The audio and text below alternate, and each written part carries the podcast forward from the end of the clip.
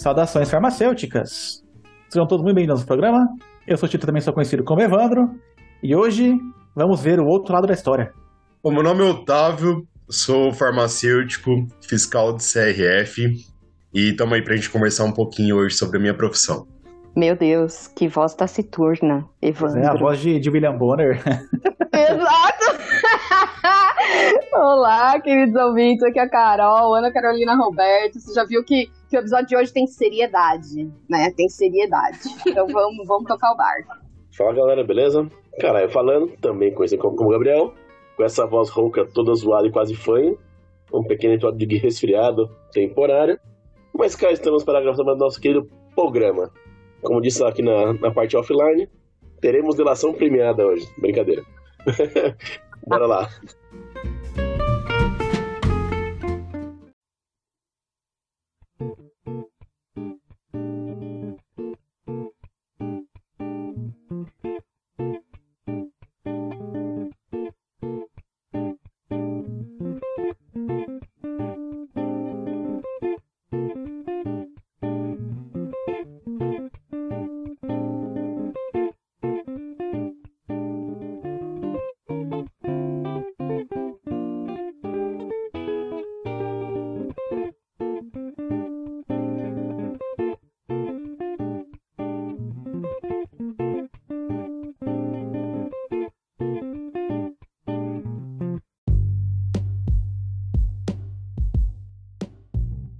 Otávio, para quem não te conhece, então, quem é você na fila do sistema de saúde? Ó, oh, vamos lá então. Para quem não me conhece, eu sou Otávio, farmacêutico, formado junto com todos aí na nossa Faculdade de Ciências Farmacêuticas de Ribeirão Preto. Sou da turma que formou em 2010, da turma 04, entrou, entrou junto com a 79 para quem é do integral hoje, né? Que não tem mais no recentemente. E segui uma carreira aí de, de pesquisa uma época, Fiquei na faculdade, fiz mestrado, doutorado. Quando chegou na parte da aula, repensei a vida, mudei a minha carreira. Fui trabalhar uns anos aí como corretor de imóveis, também tenho técnico em transações imobiliárias e agora estou como fiscal do CRF, uma outra pós em Direito Administrativo e Gestão Pública. Porra! É isso aí, é isso Só que eu isso. gosto, gente. É. Gente diversa. Que merda, velho. Eu desconheci essa parte do mestrado. Você não, você não sabia que tinha feito? Eu tenho mestrado doutorado em toxicologia. Passei como professor substituto lá da USP. Olha! Olha. e por que você, não quis seguir carreira assim? Você, depois do doutorado, você foi entender que não curte os aluninhos? O que, que acontece? Não, então, na verdade, eu não fiz o mestrado e doutorado com essa intenção de dar aula, né? Eu fiz mais pela questão da carreira de pesquisa mesmo. E aí viajei, morei fora, fiz toda a parte de pesquisa que eu queria, e aí acabou a carreira, né? Você fez com quem o, doutorado? Maravilhoso. Eu fiz o mestrado com a Vera Lanchotti em toxicologia e eu fiz o doutorado com a Daniele de toxicologia ambiental. Ah, Dani. Ah, Bom. Sim. Acho que Agora, uma pergunta que não quer calar.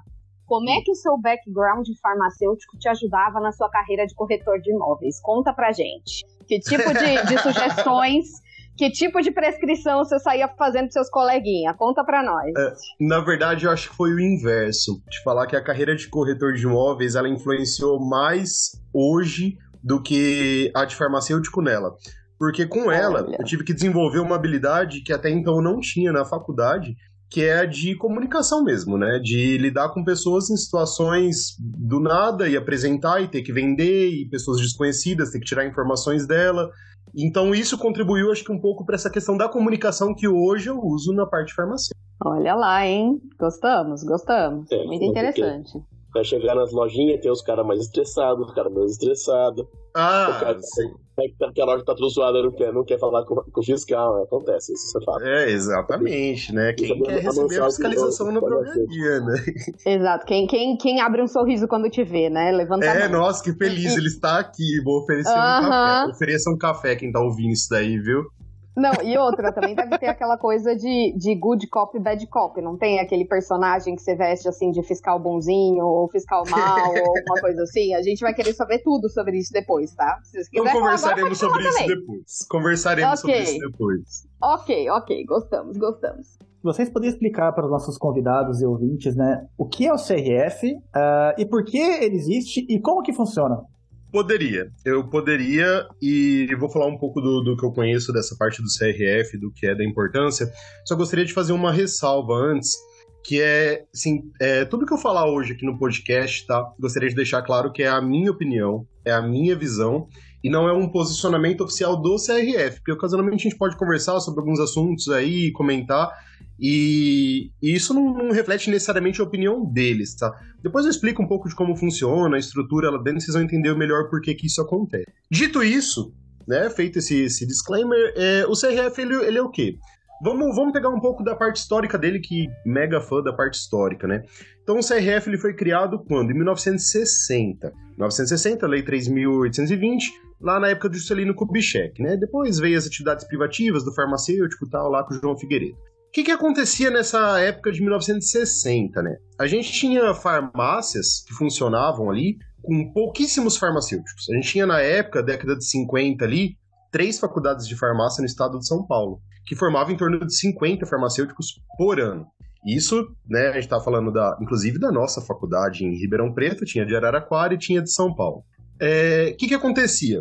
Essa época também, se a gente for né, retomar aí a parte histórica, a gente teve um pós-Segunda Guerra Mundial, com muita gente doente e a medicina se desenvolvendo muito fortemente. A década de 50 ali até 1955, salvo engano ali 1960, foi a época que teve um boom de medicamentos. Então a gente tinha no mercado o, o os medicamentos da parte cardíaca foram todos desenvolvidos nessa época. Os anticoncepcionais foram desenvolvidos nessa época. É, os medicamentos psicotrópicos, principalmente esquizofrenia na época, né, que era o que se estudava mais na psiquiatria, foram desenvolvidos nessa época.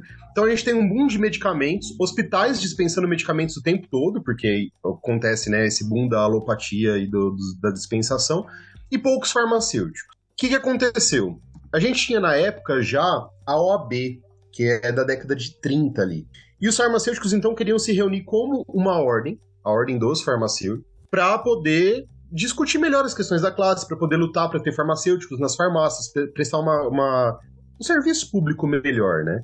E outra coisa, as farmácias eram fiscalizadas por quem? Elas eram fiscalizadas pela Secretaria de Saúde, que eram formadas por médicos. Então eles queriam organizar essa ordem para dar uma organizada na forma que as farmácias estavam ali prestando o atendimento à saúde da população.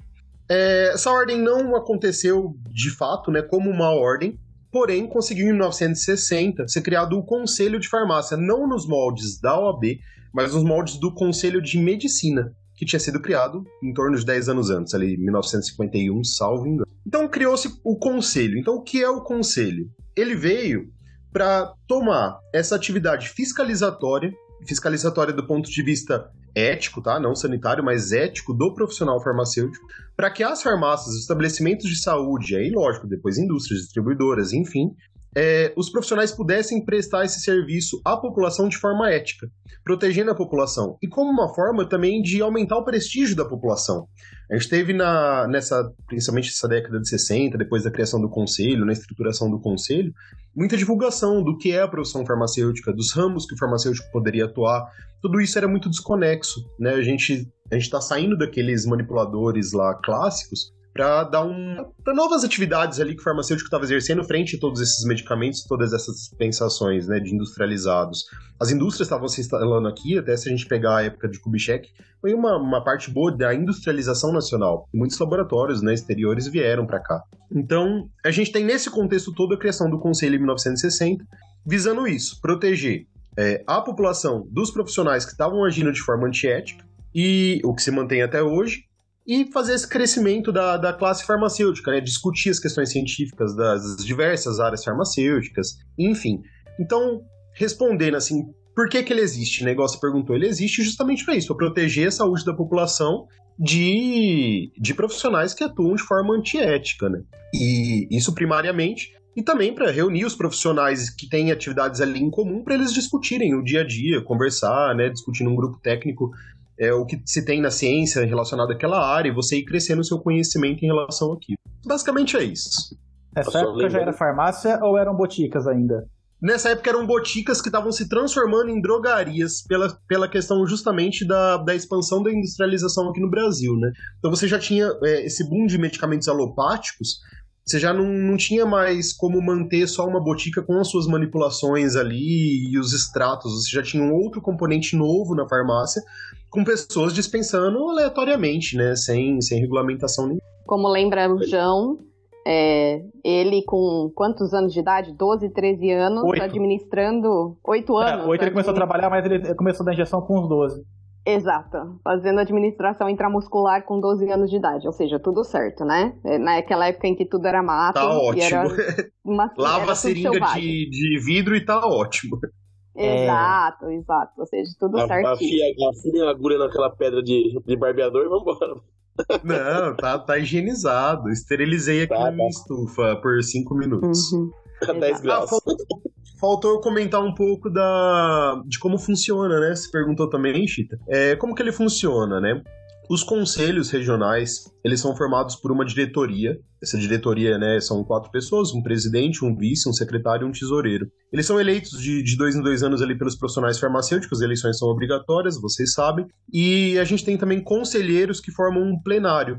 Então esse plenário são 15 conselheiros, e eles decidem praticamente tudo o que acontece dentro do conselho, né? Eles analisam os pareceres, os processos administrativos, são eleitos também, e junto também a gente tem grupos técnicos de trabalho, que é essa parte que eu comentei que eles se debruçam a estudar, né? Eles emitem pareceres sobre as áreas de atuação, desenvolvem ações relacionadas a essa área, a parte educativa. Esse, esses grupos técnicos aí os farmacêuticos já podem contribuir um pouco mais, né?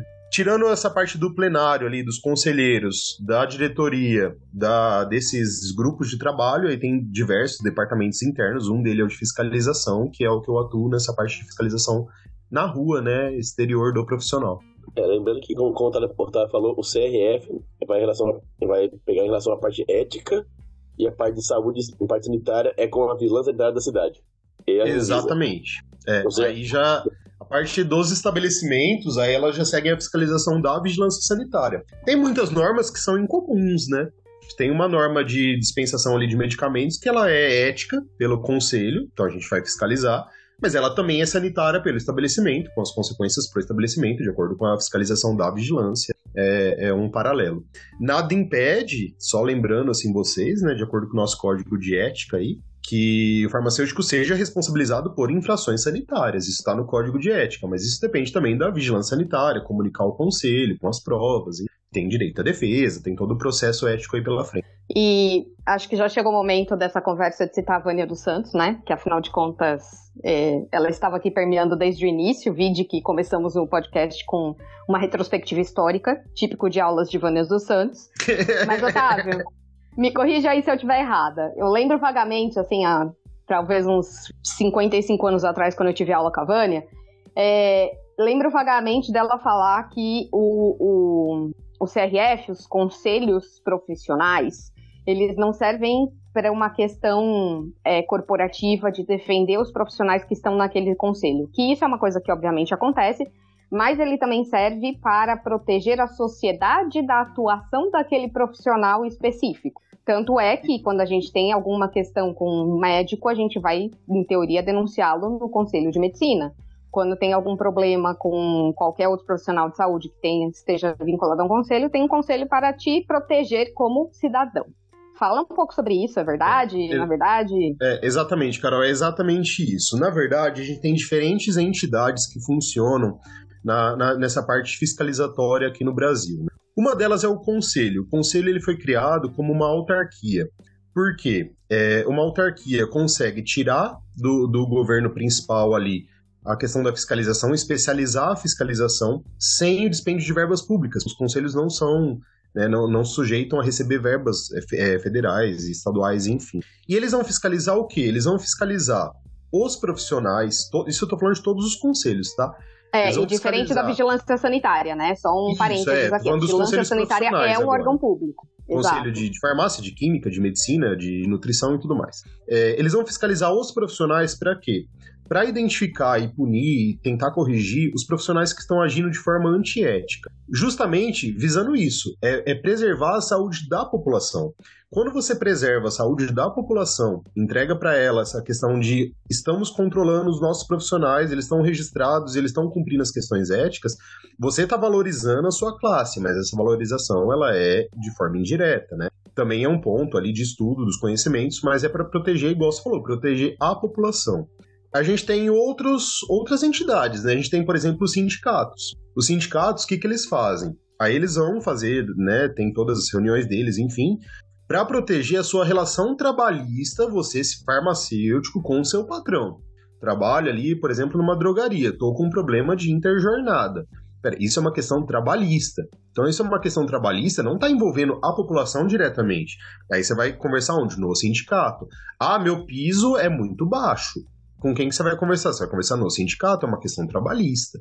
O conselho, ele está ali, ele orienta os farmacêuticos nas questões éticas, nas questões das legislações, justamente para prevenir essa atitude, né, atitudes antiéticas, para proteger a saúde da população.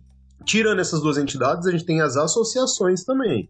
Então, o que faz uma associação? Né? A diferença da associação, ela não precisa de lei para ser criada, né? ela é privada tanto quanto sindicato, mas o que, que ela faz? Ela vai é, te dar conhecimentos em relação àquilo. Então, por exemplo, você entrar no site lá da Associação Nacional lá de Farmacêuticos Magistrais, estou montando uma farmácia magistral, uma farmácia de manipulação. Não sei como fazer a gestão dessa farmácia. Então, assim, essa parte da gestão, ela não está envolvendo uma questão necessariamente ética do profissional. Então você vai pegar esse conhecimento numa associação de como eu vou fazer essa gestão, como eu posso fazer uma propaganda. Vai ali também, né, resvalar um pouco nas normas. Eles conhecem também as normas, também ajudam a divulgar as normas. Mas percebe essa diferença que ela é um pouco mais da parte profissional de fato, ali assim, da, da, da gestão, do como eu vou declarar o porte de empresa para a Anvisa para tirar uma autorização de funcionamento. Isso é uma questão muito específica, isso é uma questão de uma associação. Agora, assim, a minha farmácia está funcionando com ou sem autorização da Anvisa. Aí é uma questão profissional e ética também. Ah, meu, meu patrão tá dando problema, não quer me pagar. Aí você vai conversar com o sindicato. Então você está sempre lidando com esses três tipos de entidades ali para se proteger. É, perante a questão trabalhista, perante seu conhecimento do trabalho em si e perante as questões éticas que você está prestando ali o serviço. Maravilhoso, Otávio. Eu acho que ficou ótima essa distinção, porque Bom, primeiro porque fica claro, caso alguém seja nem seja farmacêutico esteja escutando a gente, né, que existem essas classes e para que, que elas servem. Sim, e segundo vale porque isso mundo. aplica Exato, e segundo porque isso aplica para todos os profissionais de saúde, porque todo profissional de saúde tem que estar vinculado a um conselho, caso vocês não saibam. Eu não conheço nenhuma profissão da área de saúde que não esteja vinculada a nenhum conselho. Então, isso inclusive é uma dica, galera. Se você passa por um profissional que se fala qualquer coisa e ele não, não está necessariamente vinculado a um, um, conselho, fica de olho. Né? Eu não sei nem se esteticista não tem conselho de classe. Alguém aí sabe? É, o esteticista em si eu não vou lembrar de cabeça, mas o esteticista ele pode ser vinculado a uma outra profissão, né? Por exemplo, farmacêutico esteta, um biólogo esteta. Ah, um... claro, verdade. É. E aí ele vai estar vinculado é. ao próprio conselho dele. Agora, só o curso de esteticista de fato, não de cabeça, não sei te falar. Eu acho que é um técnico, né? É um técnico, não sei se tem. Mas enfim, fora essa. Mas tem alguns essa... técnicos que tem, viu? Técnico de radiologia. Tipo de enfermagem, né? deles. Enfermagem tem, né? Enfim. Enfermagem é o mesmo, né? O Corém para todos. É, Técnico, enfermeiro. Exatamente. Química também. Exato. Ok, ah, então tá. O técnico em farmácia também é pelo CRF, né? Esse é um ponto interessante. Esse aí é um ponto interessante. É isso, é. Polêmica! Vamos lá, polêmica! De novo, minha opinião, tá?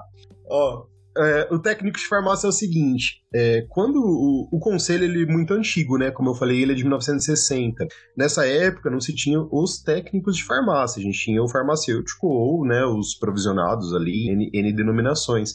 Inclusive foi o segundo conselho a ser criado, né? Depois do de medicina. Depois que foram vindo os outros nessa, nessa época, a gente pode depois conversar um pouco dessa parte histórica de como funcionaram com os outros conselhos.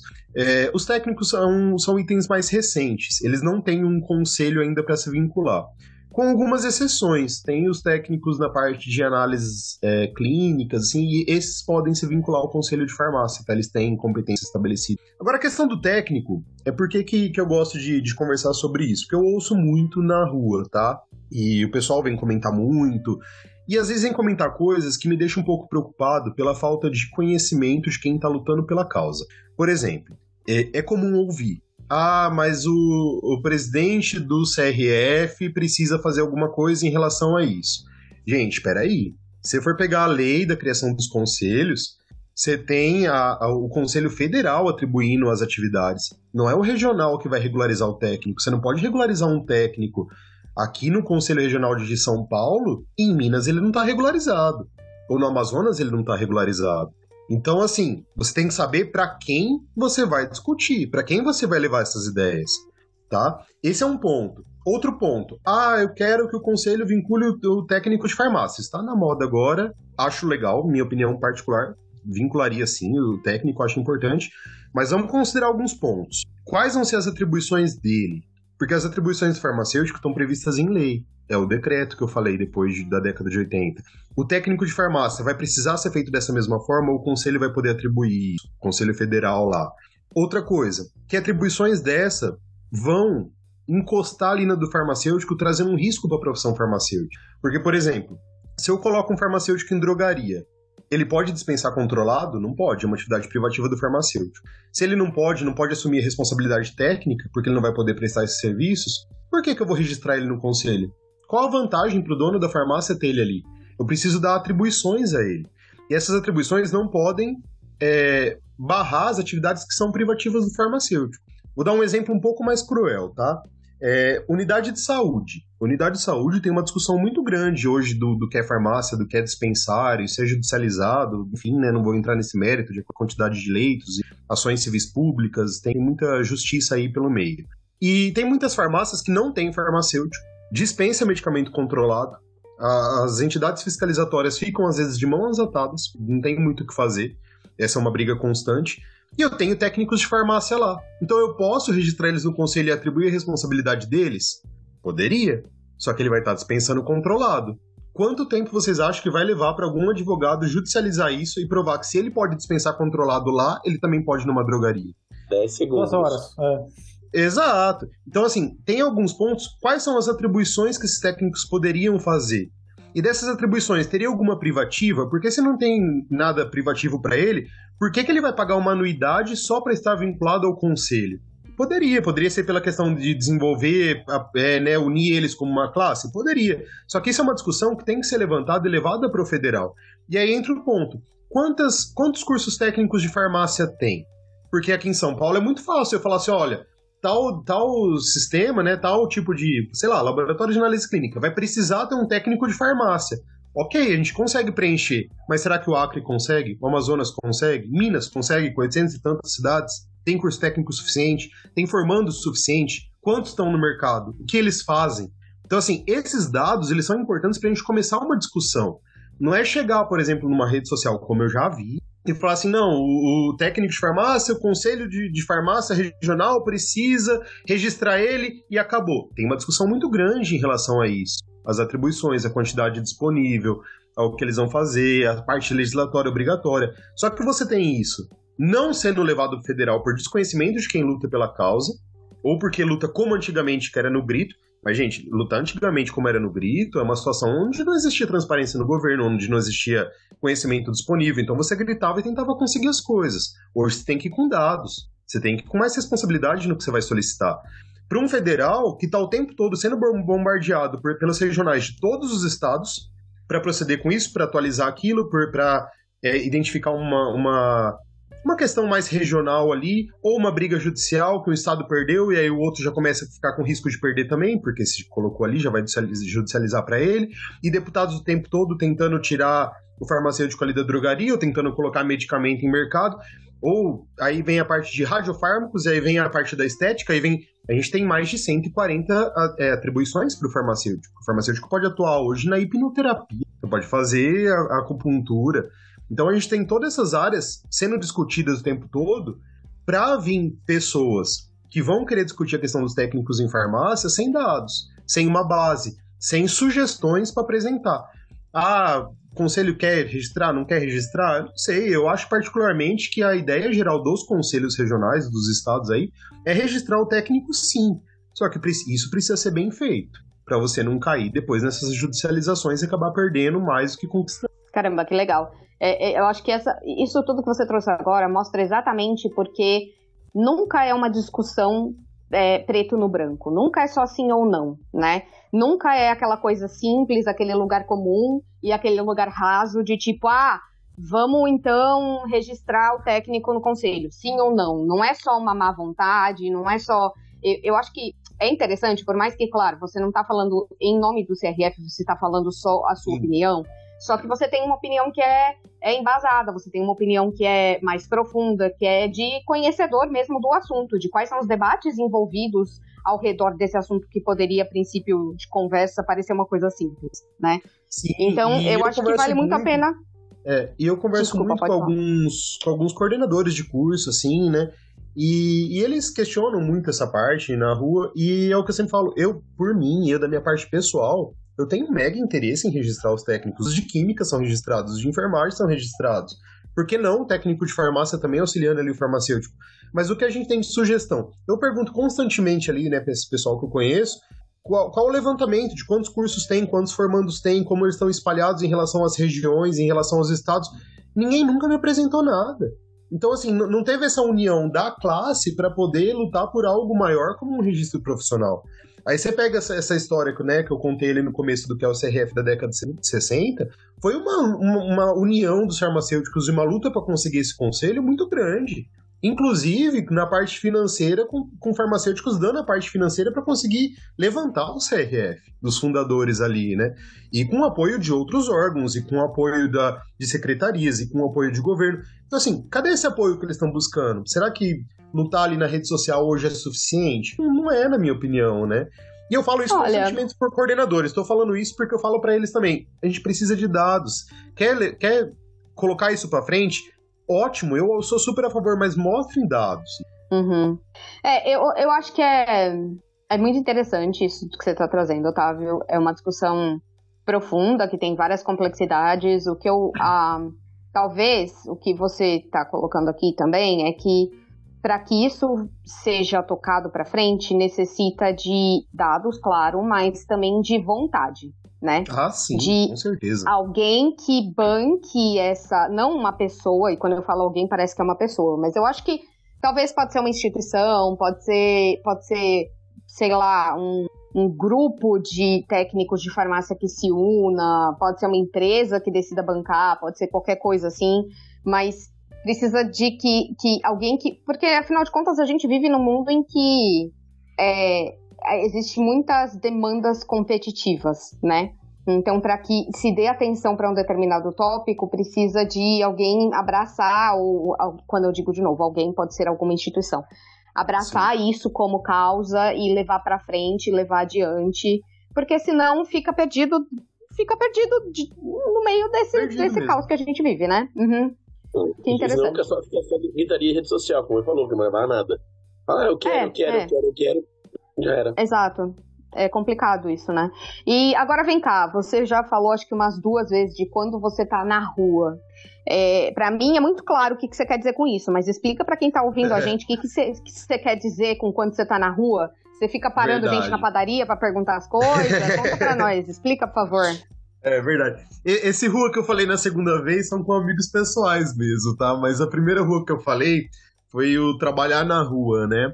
Como que é o trabalho do fiscal, para quem tá aí na, na faculdade, né, que essa não funciona, um pouco mais o trabalho do fiscal.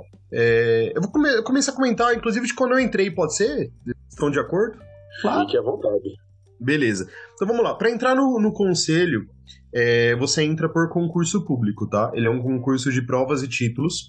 É, então você faz ali uma prova, cai legislações de todas as áreas, não é um concurso tão fácil. É um concurso com sempre milhares de inscritos, pouquíssimas vagas. Quando eu entrei foram dois que entraram.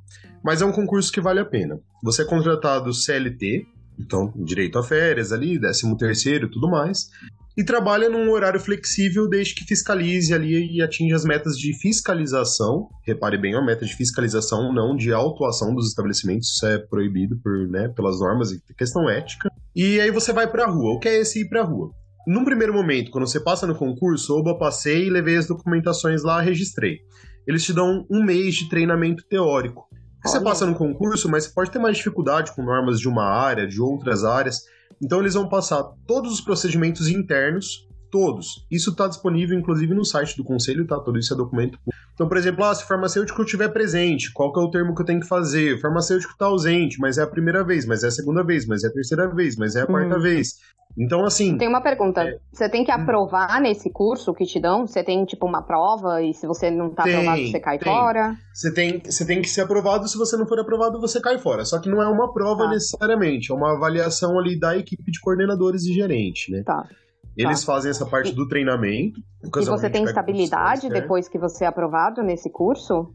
Não, porque aí você vem para um segundo, um segundo treinamento, que é um treinamento hum. prático. Esse treinamento prático você vai sair com outro fiscal, e aí nesse outro fiscal você vai desenvolver outras habilidades, que é a parte de abordagem, comunicação, resposta ali aos fiscalizados, a parte técnica mesmo, as perguntas que são feitas, você vai conhecer um pouco de todos os ramos porque a gente tem dezenas de ramos para ser fiscalizados. A gente tem farmacêutico atuando na estética, mas a gente tem farmacêutico atuando em drogaria, a gente tem farmacêutico na indústria, tem distribuidora, tem transportadora, tem recintos alfandegados, tem a gente tem farmacêutico em N áreas e a gente fiscaliza todas as áreas que o farmacêutico atua e é responsável técnico. Então você vai aprender quais são os nuances de cada área, como funciona um operador logístico, como tá estão as distribuidoras que estão ali dentro do operador logístico, esse produto é de qual empresa, quais documentos eu vejo.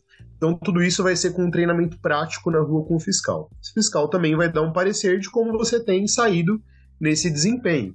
E eles vão avaliar, é lógico que é raríssimo uma pessoa não passar nos treinamentos, porque os treinamentos são muito, muito completos e se precisar eles estendem um pouquinho o prazo, pra você conseguir ali se manter, né? É muito mais custoso contratar outra. E a não ser que você de fato não tenha um perfil ali fiscalizatório, aí você é reprovado.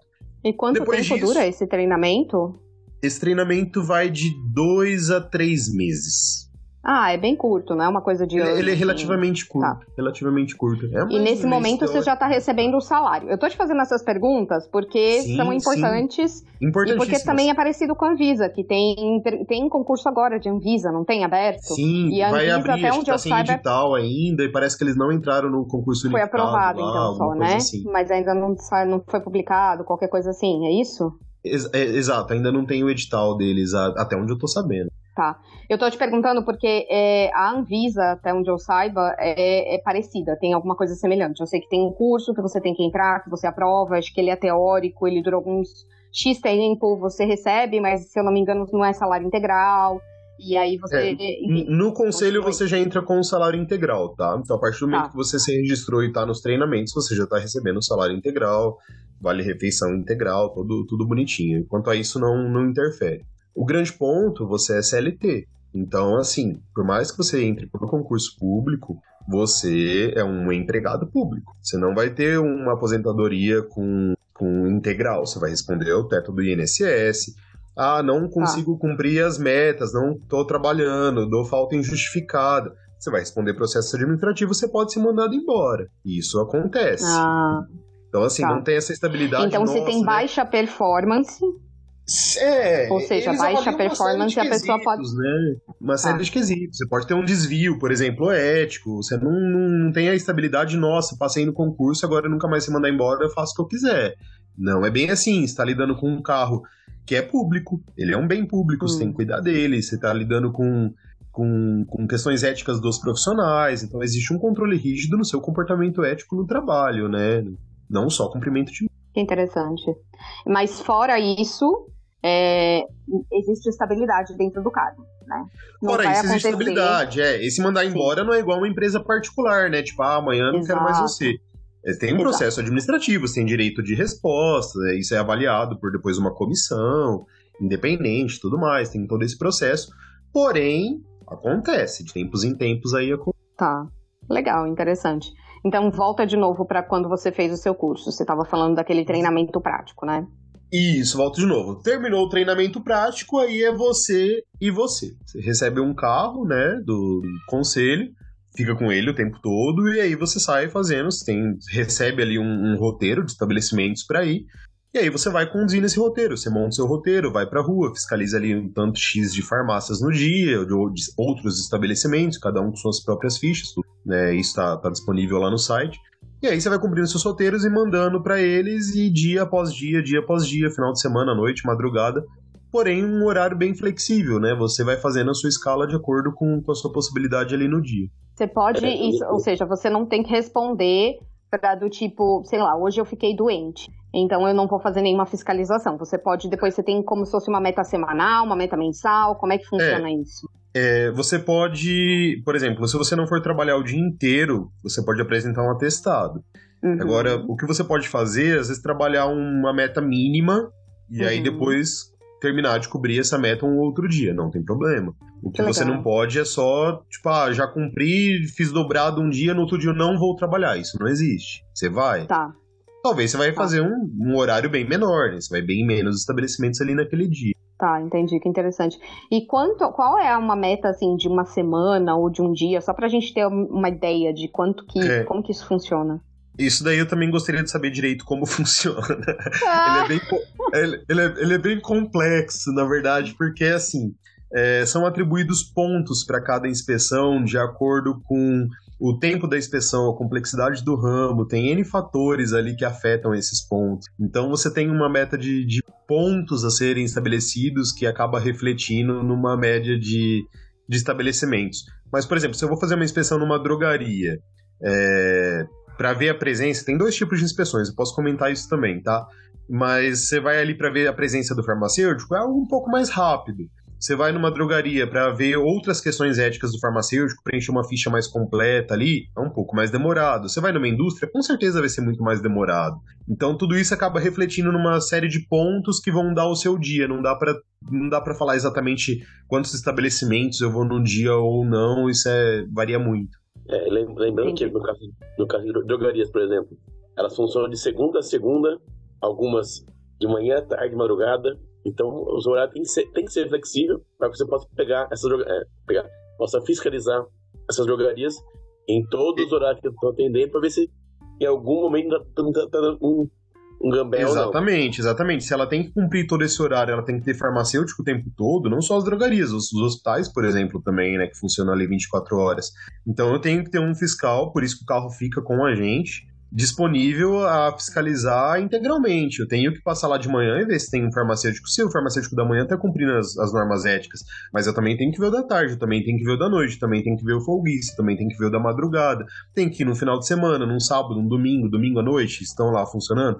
Não é que, nossa, vou trabalhar todo domingo à tarde à noite, vou perder todo o meu final de semana. Não é isso. Mas você tem que passar todos os horários para conseguir ver se o estabelecimento, é, ao longo do tempo, como um todo, está cumprindo todas as normas, né? Isso os farmacêuticos estão cumprindo as normas éticas deles. Eu já fui, eu já e fui vem cá, deixa eu fazer uma pergunta. Desculpa, fala, caralho. pela sua colega num feriado, cara. Seis da tarde no feriado. é bom ir no feriado, não tem trânsito, eu gosto. É, é, é isso que eu ia falar. Depois eu quero saber como é que é ser fiscalizado, caralho. Eu vou querer que você explique pra gente. Mas eu tenho uma pergunta aqui bem hipotética, tá? Você não precisa falar Tá, se ela já pode. aconteceu alguma vez na sua vida, se já aconteceu com um amigo seu. Mas, Lança assim, a a hipótese pergunta que é- talvez tenha acontecido com já- algum amigo meu. Exato. É, é, você já escutou, assim, de alguém ou algum caso em que foi, sei lá, tava saindo do plantão médico do PS no meio da madrugada, foi comprar remédio na farmácia e não tinha nenhum farmacêutico. O que que aconteceu com esse seu amigo fiscal? O que, que ele fez, esse seu amigo fiscal ou qualquer pessoa parecida com isso, bem hipoteticamente? Não tem nada a ver, não estava trabalhando, foi lá e sem querer se deparou com a coisa errada. O que, que É. acontece? Conta pra nós. Na verdade, é assim: é, a gente tem que tomar um cuidado quando a gente fala na parte de fiscalização, isso não só para o conselho, tá? Isso para qualquer tipo de fiscalização, que é, é, precisa ser muito bem desenhado como é o processo fiscalizatório. Eu não posso chegar numa farmácia, por exemplo, fui na farmácia do Chita. O Chita tem uma drogaria ali, hipoteticamente, fui lá. Ah, mas eu gosto muito do Chita, então eu sei que ele não trabalha à tarde, eu não vou lá à tarde. Ah, mas eu fui lá na, na do caralho. Opa, peraí, a gente já teve um problema aí, então eu vou lá toda manhã, porque eu sei que 7 horas da manhã ele não chegou e eu vou lá toda semana e o do Chita eu vou uma vez por mês. Então eu não posso incorrer nesse tipo de situação. Eu não posso perseguir alguém ou ir de forma que seja é, não aleatória, né? Eu tenho que ir o mais aleatório possível dentro da minha rotina.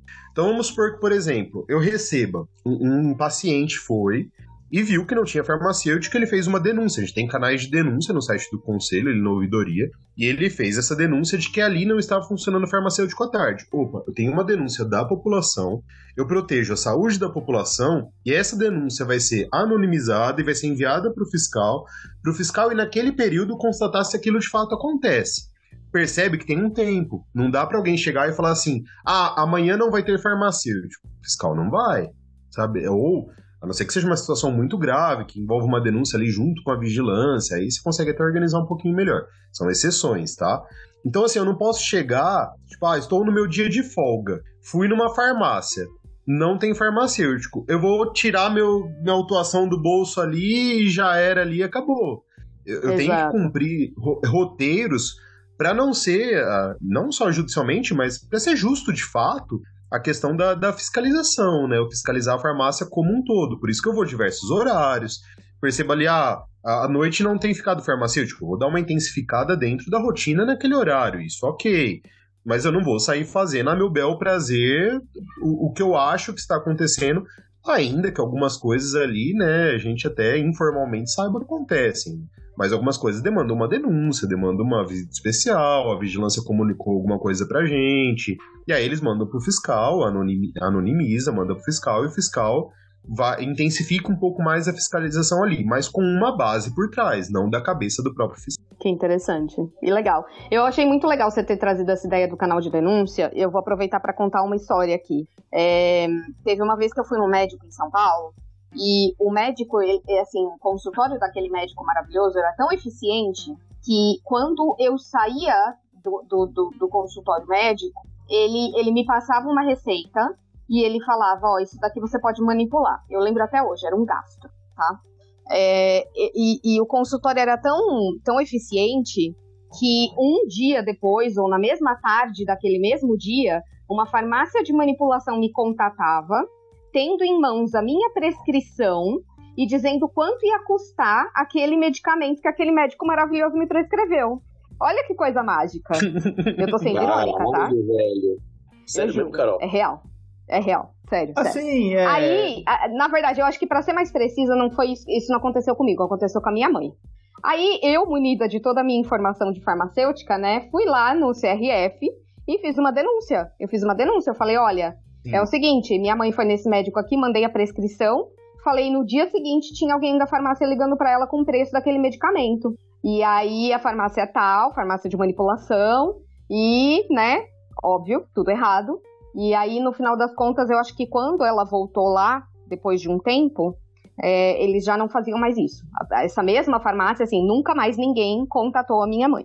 Então fica aí a dica de que funciona, gente. Sim, sim. Lembrando que nesse caso específico aí, a denúncia é dos dois lados, tá? Tá errado a farmácia que faz, o farmacêutico que autoriza, responde eticamente Verdade. por isso. É lógico médico, que. Né? É, e tem a parte médica. Você pegar o código de ética médico, ali no, perto do artigo 100, ali 88, 99, 98, 99, 100, não lembro exatamente, ele fala que é vedado ao médico essa exercer a profissão nessa interação com farmácias ou laboratórios, Exatamente. óticas também, inclusive. Sabe que acontece, né? Mas. O médico isso, não pode isso... ser o dono da farmácia do lado do consultório dele. O médico não pode ser o dono da ótica embaixo Exato, ele não dele. pode indicar, Exato. ele não pode prescrever em código que uma farmácia vai ter aquele código e ela só vai conseguir manipular aquele código. Então, isso é é, proibido, é vedado pro farmacêutico, mas é vedado pro médico também. O, o, Conselho de Medicina, não sei como funcionam as fiscalizações externas deles ali, mas a parte ética, se você denunciar, eles apuram, já trabalhei com eles. Então é interessante fazer a denúncia, no caso, pros dois. Sim. A gente fica tá a dica, gente. Eu não essa, fiz na essa, época. Mas essa farmácia tinha algum conluio com o médico? Não, não tô falando nisso. É, de repente era, sei lá, da farmácia do. Às vezes foi uma coincidência, né? Um é. Google ali que, que pegou informações, né? Vai saber. Maravilhoso, né? E é um hacker que invadiu. É, o hacker é famoso, é, é famoso é. usar hacker agora, né, gente? Então, um hacker invadiu o prontuário médico do prontuário eletrônico Ele do médico. Pegou o sistema do Facebook. Você falou em voz alta Exato. com o médico ali, a farmácia já ouviu. Exatamente. Como eu era recém-formada na época, eu lembro que eu fiquei muito revoltada, assim, mas isso tá errado! Aí eu falava, a gente tem que, a gente tem que denunciar. Minha mãe assim, não denuncia, senão não vou voltar lá. E aí, assim, rolou uma briga, assim. No Mas final eu fiz a denúncia. Mesmo, eu concordo. Isso é uma coisa que eu faço. É, não sei se eu já tinha um espírito de fiscal, né? Mas eu sempre fiz isso antes, como farmacêutico, porque é uma questão de proteção da, da, sua própria categoria, né? Você não pode deixando as coisas erradas acontecendo, e aí você começa a ter uma competição desleal com. Vamos supor que você, você vai montar um estabelecimento, você vai ter uma competição desleal ali instalada, instala, instalada já, né, no mercado. Você vai ter uma profissão sendo cada vez mais sucateada, você vai conseguir defender menos a, a sua profissão quando vem essas cobranças externas, tentativas de derrubar externo que sempre vai acontecer. Então tem que ser denunciado mesmo, tem que ser apurado. Cara, e uma quebra de confidencialidade feroz, né? Sim. Quem é aquele sim, médico para saber? N normas ali, sabe? Nossa. É muito crítico. Você pensando na saúde da população, isso acontecer. Enfim, também já denunciei coisa pra Anvisa, tá, gente? Façam isso, é muito legal, fica a dica. Ah, eu já denunciei no Procon também, já denuncio bastante coisa. Procon, nossa, adoro. Aquelas vem, né? Parece que eu sou a briguenta, mentira, já, ah, eu já mas eu já... A, a, nada. fiscal também, Carol. Vem, vem a gente conhece, Carol. É, pode ser. É, é aquelas coisas que pessoa que não sabe lidar com coisa errada, de ver coisa errada. Da Anvisa eu lembro que era, era um comercial na televisão daqueles suplementos vitamínicos que cura até câncer, assim, sabe? Não ah, era câncer, mas ele, eles prometem mil maravilhas, né? Resolve Promete, tudo, assim, resolve seu mundo. Exato, a pessoa vai para resolve até mal olhado. Resolve assim, mas resolve tudo, né? Tipo, nasceu com o pé torto, também corrige. É, vai, vai, funciona para tudo. Aí eu lembro que eu entrei no site deles, tirei vários prints, tudo, fiz a denúncia lá na Anvisa e eles tiraram. Tiraram também. É que a Anvisa, coitada, né, gente? Elas têm, eles têm outra coisa pra fazer. Eles não vão ficar o dia inteiro procurando denúncia irregular de suplemento é. vitamínico, porque isso daí você. Você respira, tem uma nova, né? É, eu acredito então... que eles tenham muitos. Não conheço, tal, tá, pessoal assim da Anvisa, mas eu acredito que eles tenham muito problema nessa questão fiscalizatória dessas divulgações. Porque imagina que se você pode criar um site, divulgar o que você quiser ali de medicamentos. Exato. E aí, a Anvisa ocasionalmente vai acabar descobrindo, vai acabar bloqueando o site. Só que você pode criar um espelho do site em minutos depois que não vai estar bloqueado e continuar a sua atividade. Então isso é muito, né? É, se eu não me engano, o Gustavo, que a gente já entrevistou aqui, falou que eles funcionam por denúncia, porque não tem como dar conta proativamente de ficar caçando isso. Você sim, abre o Google Ads em qualquer página da internet, já vai aparecer, né, coisas. Sim, e você bloqueia um, tem 10 no outro dia, né? Tipo uma hidra. Exato. Mas tem gente de mão levantada, eu vou parar de falar. Pronto, parei. Eu ia perguntar como que é a questão da denúncia uh, em relação à vigilância sanitária, porque o pessoal pensa, vou denunciar, sei lá, vou na farmácia lá, ver que, sei lá, o descarpac tá cheio. Isso é uma Sim. coisa do CRF, acho que talvez, mas é muito mais para Anvisa do que para o CRF. Então, rola uma sinergia, não rola? Vocês chamam a vigilância sanitária, a vigilância sanitária chama vocês? Como que é isso aí? É, isso, isso assim, esse é um, um, ponto interessante. Eu cuido um pouquinho dessa parte também lá no conselho agora mais recentemente, então tenho acompanhado um pouco melhor. É, as vigilâncias, elas são divididas de acordo com cada município, né? Cada município tem sua vigilância, elas seguem as mesmas normas, mas a gente tem fiscais e fiscais, coordenadores e coordenadores. Tem vigilâncias que sempre é, tentam se comunicar com o CRF, né? Mandam ali denúncias, fazem perguntas, às vezes trabalha até em conjunto. Você vai fazer uma fiscalização com os dois, porque aí ele já vai pelo estabelecimento, você já vai pelo farmacêutico já fecha todo o caso, né? É, e essa interação acontece, tá? Ela é relativamente, vou falar comum, mas também não é, não é tão rara assim. Mas tem vigilâncias e vigilâncias. A gente tem vigilâncias que ou tá com muito trabalho, enfim, tem N fatores que não querem essa interação tão próxima com o conselho e acaba não comunicando muito essas denúncias, ou quando a gente comunica uma denúncia, também acontece algum desvio aí no, na correspondência que não chega. Enfim. Então, assim, tem os dois lados. Numa situação dessa, é o que você falou, são dois pontos. A gente está com uma infração sanitária do estabelecimento, que pode né, ocasionar um risco à população, mas a gente também está com uma conduta ética de um profissional farmacêutico que não está cuidando daquilo. Então, assim, do ponto de vista da fiscalização do CRF, isso vai ser pontuado ali no termo de visita, e isso vai ser trabalhado internamente lá pelos setores de ética, e já não, não sei falar exatamente como funciona esse processo, não, eu prefiro, inclusive, não acompanhar para manter né, o meu padrão de fiscalização independente do, do restante, mas isso vai ser passado lá para eles, eles vão avaliar né, o quanto é crítico, o quanto o farmacêutico vai responder eticamente por isso. A vigilância numa situação dessa, aí ela vai autuar o estabelecimento por estar descumprindo aquela norma sanitária, né? São nor Você repara que é, é a mesma irregularidade, mas são normas independentes. Então, por exemplo, quando a gente tem na RDC 44 a prestação de serviços farmacêuticos ali na, na farmácia, o que pode ser prestado de serviço farmacêutico, a gente tem uma norma sanitária. Eles vão fiscalizar a sala ali de serviços farmacêuticos do ponto de vista sanitário. Mas a gente tem uma norma, uma resolução do Conselho Federal falando dos serviços farmacêuticos também. E se tiver alguma irregularidade, o farmacêutico vai responder pelas normas do Conselho. E o estabelecimento vai responder pela 44. Lembrando que no caso, por exemplo, dos serviços, as normas de, de serviço farmacêutico vieram antes do Conselho Federal e depois pela, pela Anvisa. Às vezes acontece o inverso, a Anvisa publica alguma coisa e o Conselho publica depois. Mas os dois têm normas similares publicadas, cada um responde por ah, A minha dúvida é a seguinte, eu volto um pouquinho em relação à a, a, a, denúncia da Carol com, com parte do CRM. O que começou, não sei se você já viu já, com o advento dessa, da, das prescrições eletrônicas que tá rolando agora, digitais, né? Eu não sei se é por causa do, do software que o médico usa, alguns medicamentos já vêm com a marca na frente. Não é, não é o médico que digita.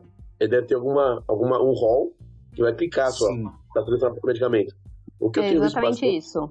Eu já vi acontecer também, a mesma coisa. Uhum. É. No, no caso, o receituário ele vem com. Desculpa, eu não cheguei a ver, mas ele vem com um nome genérico eu de referência na frente ou não? Não, ele vem com. Ele, realmente ele vem com o princípio ativo, né? Que é genérico. É. Só que com a marca na frente. Merck, Sandoz, tal, tal, tal, que não pode também. Não, não pode. Então, eu não sei se. É como se o médico tivesse que selecionar uma determinada apresentação específica, mas é a apresentação de um laboratório com uma quantidade de comprimidos, com uma quantidade. Eu já vi isso. Uhum. É. Ele, ele, vai, ele quer prescrever o Zolpidem 5mg. Quando ele Sim. puxa lá fazer essa, essa pressão eletrônica, ele não, ele não pode digitar o Zolpidem. Ele põe Zolpidem, aparece uma listagem, tá? depois ele tem que selecionar e clicar na bolinha. Tipo, Zolpidem, Eurofarma, nananã. É, não deve ter a, a, a opção sem a marca na frente. Aí. É, aí é uma boa questão, cara. Isso aí é uma questão que tem que ser trabalhado em relação ao Conselho de Medicina, ao próprio Conselho de Farmácia ali de aceitação da prescrição. Aí precisaria de uma postura oficial deles ali na orientação farmacêutica. Eu não sei te falar como proceder nesse caso. É, não, não, não, não nem, nem é só para levantar um pouco. Tá tendo bastante isso. Acho que o pessoal é... que, tá, que, que, que, faz o software tem que dar uma, uma, uma, lida, uma lida na norma aí. Sim, é, tem acontecido muitas coisas, assim, que inclusive tem até aproximado alguns conselhos para atuarem um pouco mais de forma conjunta, porque a, a evolução te tecnológica e das profissões tem levado a irregularidades que pertencem a diversos conselhos e à própria Anvisa ali, as próprias vigilâncias. Então essa questão de ser atuado em conjunto para que se chegue numa resposta de como ser feito ou não, eu considero importantíssima, cara, importantíssima. E eu acredito que o conselho esteja bem aberto assim para isso no, nos últimos anos. Assim, espero que, que essa integração sempre continue para que esses tipos de coisas novas acontecendo sejam o quanto antes resolvidas, né? O quanto antes parametrizadas ali para poder ser fiscalizado, né? É, ó, mais uma coisa que eu lembrei agora, que começou agora com a, com a percentual digital. Antes, como, como funcionava quando tinha o físico? Na, carta, na parte de ciclo, você pode, pode até no máximo 3, né? De acordo com o portaria 344. Lembra? Como? Desculpa, perdi aqui. Eu, oh, eu tô com uma oh, música de fundo aqui da, da comunidade onde eu moro. Vocês estão ouvindo ou não? Tô ouvindo. Não sei se vai ter gravação, mas eu tô ouvindo. Mas tá atrapalhando? Ah, não, não, faz tá parte. Qualquer coisa eu, eu fecho a janela ali. Vocês não dão um minutinho? Não, não. Então, beleza. Qualquer coisa vocês me falam, eu vou lá fechar. Tá, assim, o que eu queria assim, antes você vinha na, na portaria 344, o médico pode prescrever até três psicotrópicos na, na, na, na mesma prescrição, certo? Na mesma prescrição, sim. É. Porém, agora com o advento da, é, da pressão digital. Antes você, ah, cara, você quer levar os três, só dois, só um, você perde o resto. Sim. Aí, aí chegou a digital. No caso, tem uma, tem uma, uma empresa que faz a parte digital, você consegue selecionar, tipo, você clica um e faz dispensou. No dia, daí fala, é, aparece embaixo, na farmácia tal, dia tal, horário tal, pensou tal coisa. Só que dos três, o cara queria só um. Ou pior, o cara veio com uma visão digital de cinco itens, tudo psicotrópico. Cara, tá dando uma dor de cabeça isso, cara, porque às vezes a, a, o, o CRM fala uma coisa, a vigilância de Jundiaí fala outra, fala que pode, é só você clicar e pensar aos poucos. É. Cara, tá dando um rolê isso, velho, pra quando, gente. Quando acontece esse tipo de situação, a gente leva em consideração diversos fatores, né? Por exemplo, essa é uma questão que, que envolve uma legislação sanitária ali é, até preponderante ali em relação à parte ética, né? Se, se, a, se, se os órgãos sanitários consideram isso ético, é, é muito, muito, muito raso, né? Eu pegar só uma norma do conselho para condenar o profissional eticamente. Então, assim, esse é uma, uma, uma, atividade que vai acabar tendo uma interação maior ali entre os órgãos. E aí você vai precisar ver como, como um posicionamento oficial da Anvisa em relação a isso, como um posicionamento do, não só até do Conselho de Medicina, mas mais da questão sanitária em relação a isso. A meu ver, muito complicado. Agora, o que a gente tem hoje de normas da, da parte de prescrição eletrônica especificando alguma coisa ou outra. Tem muitas vezes que faltam normas, né? E aí, faltando normas, pelo princípio da, da legalidade, você não consegue punir um, um profissional, qualquer ele que seja, se eu não tenho uma norma ali muito clara.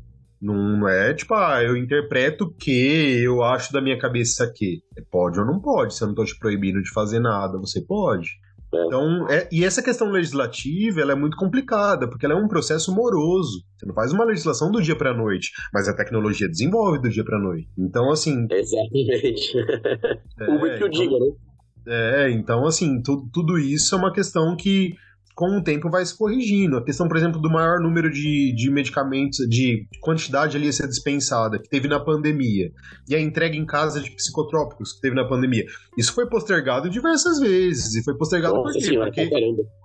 É, aparentemente, sei lá, não, não, sei o que eles pensam, mas funcionou e não teve tantos problemas de saúde da população. A gente está fiscalizando sempre, né? Como, como a gente conversou ali, Carol, que até pontuou, visando a saúde da população. A saúde da população está sendo preservada, então eu posso fazer ou não, né? E aí eles vão readaptando as leis. As leis elas não são tão, tão estáticas quanto parecem, né? Todas elas. Exato. Essa, é que a parte da, da parte de digital era uma discussão muito antiga pra gente aqui na, na jogaria, né? Se ia liberar Sim. ou não. Aí tá, não, que não pode, não pode, pode, não pode. Aí do nada veio a pandemia, falou, agora pode e vai. É. Aí foi uma Vai, não, não, não, tem muito o que se fazer, considerando um risco à população maior do que um benefício. Então vamos, vamos tentar ver se isso traz um pouco mais de benefício. Funcionou, não funcionou, como funcionou, vamos adaptar a norma? Vamos. Idealmente, como seria? Idealmente seria um sistema único, onde o médico prescreve ali, todos têm acesso, quem dispensar, dispensou, trava tudo, um controle único de tudo, com medicamentos controlados desde que sai da indústria, com os insumos das distribuidoras. A gente não tem norma para isso hoje, tem países que têm. Então, assim, a gente vai chegar nisso? Pode ser que chegue, pode ser que não, a gente tem dimensão, dimensão do país, a gente tem. A gente tá falando isso, por exemplo, assim, ah, é, é, é pra, pra gente fica meio tipo, ah, é absurdo, né? O médico prescreveu ali quatro medicamentos, não pode. Mas será que numa população ribeirinha, no meio do Amazonas, que eles não têm acesso à saúde, o médico prescreveu errado, a, a, a farmácia ali não vai dispensar e vai ser punida por isso pela vigilância sanitária? Sabe? Eles, existe uma ponderação. Então, assim, então, isso tem que ser levado em conta. Então, é que assim, nesse caso, você tem que, no caso da drogaria, a gente, a gente sabe que tem que ponderar essa parte do, do contexto social sim, tal, tal.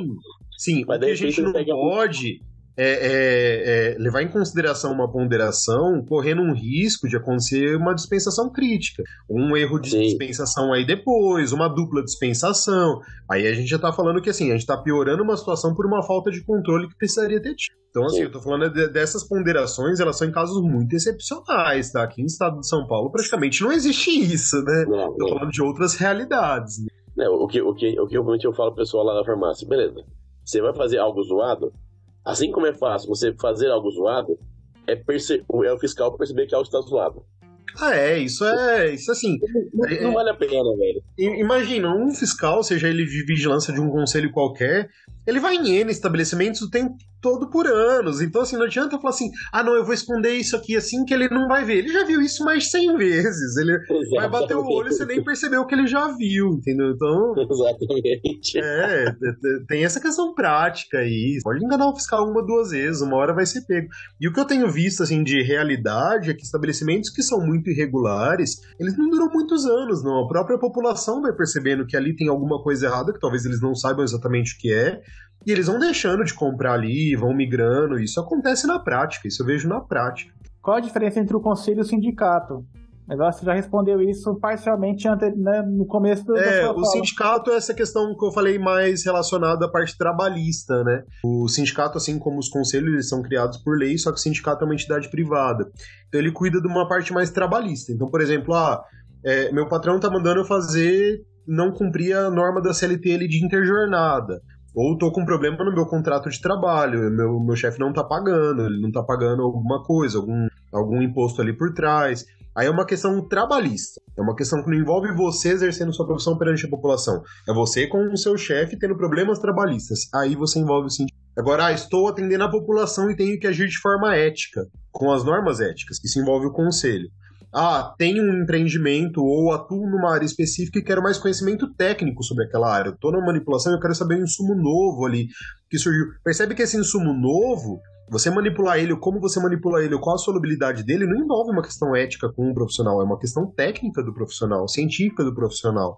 E para isso você procura uma associação que vai ter um embasamento maior desses. Basicamente são essas diferenças. Acho que uma coisa que a Carol perguntou, a gente não discutiu um pouco, foi como que é, como que é feita a, a fiscalização. Tipo, como você chega, que, que você vê documento. É feito? Isso. Vamos, vamos lá, toque, então. Toque, toque, toque. É a Polícia Federal. É. Parem tudo. Mãos para cima. Imagina que delícia, mas não é assim. pergunta. Você já pegou ao vivo alguma, tipo, tipo você fiscalizando uma farmácia, alguém brigando por uma porque não, não, não quer vender coisa errada, ou tipo, o cliente brigando por uma ação, ah, tipo, a pessoa tá certo, e o cliente fazendo picuinha. Então vamos lá. É, é, vamos, vamos, vamos pela primeira parte, como é a abordagem, né? Abordagem de primeira parte. Normalmente, quando eu não conheço o lugar, por exemplo, ah, tô indo cobrir uma denúncia ou fazer uma rotina numa área que não é a que eu fico normalmente. Esses caras, eu esqueci até de falar isso, eles têm uma área em torno ali de seus 700, 800 estabelecimentos para fiscalizar e ele fica sempre naquela região repassando nos estabelecimentos. Ocasionalmente eles são enviados para outras áreas, cobrir um outro fiscal, uma licença, uma denúncia muito específica. Então, normalmente eu me apresento, né? Meu nome é Otávio, sou fiscal do CRF, vim proceder aqui com a fiscalização aqui de rotina. O que a gente vê nessa rotina? A presença do farmacêutico, ele vai se identificar, vai ter a carteirinha dele de farmacêutico apresentar, mostrar ali que ele de fato é o farmacêutico até porque a gente vai conhecer ou ficar lembrando de todos o tempo todo, é inviável, né? E a gente vê as documentações básicas. Então, por exemplo, o estabelecimento, quando ele tem um farmacêutico responsável técnico é, e assistência ali integral, ele vai ter uma certidão de regularidade. E essa certidão ela fica exposta ao público para mostrar que ele é regular perante né, o, o seu conselho profissional. Isso para outros estabelecimentos também, os hospitais têm um mural com, com certificados do, do CRM se reparar. É... Então, assim, isso eu vou ver se a certidão está lá, se ela está válida, se os farmacêuticos estão lá de fato trabalham, se ela tem uma licença sanitária, se a farmácia apresenta licença sanitária, se essa farmácia tem, ou minimamente um protocolo de inscrição ali na, na vigilância, não posso abrir uma farmácia prestar uma saúde da população sem documento nenhum. Tem autorização da Anvisa para funcionar, essa autorização prevê dispensação de controlados ou não. Tudo isso eu acabo vendo de documentos básicos em todas as rotinas, em todos os locais. É, e aí, assim, a gente vai conduzindo, perguntando, tem, né? O farmacêutico vai me mostrando ali as documentações, e aí eu vou preenchendo isso num, num tablet, normalmente. E aí eu vou preenchendo ali as documentações, o farmacêutico assina, obrigado, tchau, dirijo até a próxima, acho um lugar para estacionar, continua a próxima. Basicamente é isso. Ocasionalmente a gente tem preenchimento de fichas mais completas. As fichas mais completas, aí eu vou um pouco mais a fundo no trabalho ético do farmacêutico. Então eu pego aquele ramo que ele trabalha específico, por exemplo, uma distribuidora de medicamentos. E eu vou ver os itens éticos da, do trabalho do farmacêutico naquela distribuidora. Então, por exemplo, ele faz a qualificação dos fornecedores dele, ele tem ali um treinamento com os funcionários que fazem a recepção dos medicamentos, esse armazenamento na distribuidora é adequado ou não se armazena ali, porque só faz né, um cross-docking ali, ele chega e já sai. Essa distribuidora está localizada onde? Né? Ela é independente, ela está dentro de um operador logístico, esse operador logístico tem um outro responsável. Então, como é feito o transporte então, numa drogaria, as perguntas são outras. É, eu vou, vou identificar isso tudo materialmente, tá? Não vou perguntar para farmacêutico, oi, você faz isso? Óbvio que ele vai falar que sim. Eu vou ver isso materialmente. Então, materialmente eu vou ver. Tem um manual de boas práticas que mostra ali como é feito os POPs, os treinamentos, um plano de resíduos de saúde, porque se você tem ali uma farmácia que presta um, um serviço de administração de medicamentos injetáveis, você tem que ter um plano de como fazer o descarte desses injetáveis de forma correta. Não vou pegar essa caixa e colocar na rua e acabou. Então, eu tenho esse plano, esse plano eu tenho né, os comprovantes ali do descarte adequado, por uma empresa adequada. É, tenho registro de treinamentos com os colaboradores ali, com os balcões colaboradores. É tão feio falar colaboradores, eu falo por causa do trabalho, né? São empregados mesmo. Mas os balconistas ali que, que estão dispensando também medicamentos ali com farmacêuticos, eles precisam, precisam, ser treinados em relação a isso. É, o farmacêutico não vai dispensar sozinho na drogaria, mas ele tem responsabilidade, uma corresponsabilidade minimamente pelos outros, por treinar esses outros tá tendo um controle de temperatura, a geladeira tá numa temperatura adequada, a gente sabe que uma geladeira tem uma temperatura para os medicamentos, com o risco de desnaturar um, um, uma insulina ali, por exemplo, porque a temperatura tá passando da, da, do, do máximo estabelecido pelas normas. O farmacêutico tem cumprido isso, isso é uma questão ética. Tá? Então, tudo isso eu vou analisando ali na, na rotina e algumas coisas são mais críticas e aí umas coisas são menos críticas. Aí quem avalia isso são comissões, é, departamentos dentro do conselho. Eu só constato. Isso aconteceu. A temperatura da geladeira estava em 7 graus, a temperatura da geladeira estava em 30, não tem controle de temperatura. Eu constato, coloco no termo. Como isso é avaliado internamente, depois isso é avaliado internamente. Aí não sou mais eu que faço. A questão do fiscal é, é constatar. É, são né, o que eles chamam de, de os olhos da, do, do, que está acontecendo para o conselho. Então eu vou lá e eu vou ver o que está acontecendo. O desdobramento de aí já não é mais comigo. Basicamente é isso. Essa foi a primeira parte. Qual que era a segunda parte da pergunta mesmo? Ah, sim. A, a segunda parte da pergunta é interessante, porque assim, é, vamos filosofar aqui um pouco, um pouco antes. A gente vai fazer uma fiscalização para proteger a saúde da população. Isso é o básico. Mas a população está 100% preparada para isso? É difícil. Muitos nem, nem querem, nem sabem que acontece a fiscalização, ou não querem saber, ou já aconteceu de chegar em mim e falar assim: ah, você não vai terminar sua fiscalização rápido porque eu preciso comprar. Acontece. É, não, não é a rotina. Hoje em dia a população está um pouco mais informada, inclusive. Você como pita de cliente, é isso? Ah, isso, isso acontece, cara, porque assim, para eles você tá atrapalhando o atendimento, eles não querem um farmacêutico ali, você tem que tomar muito cuidado.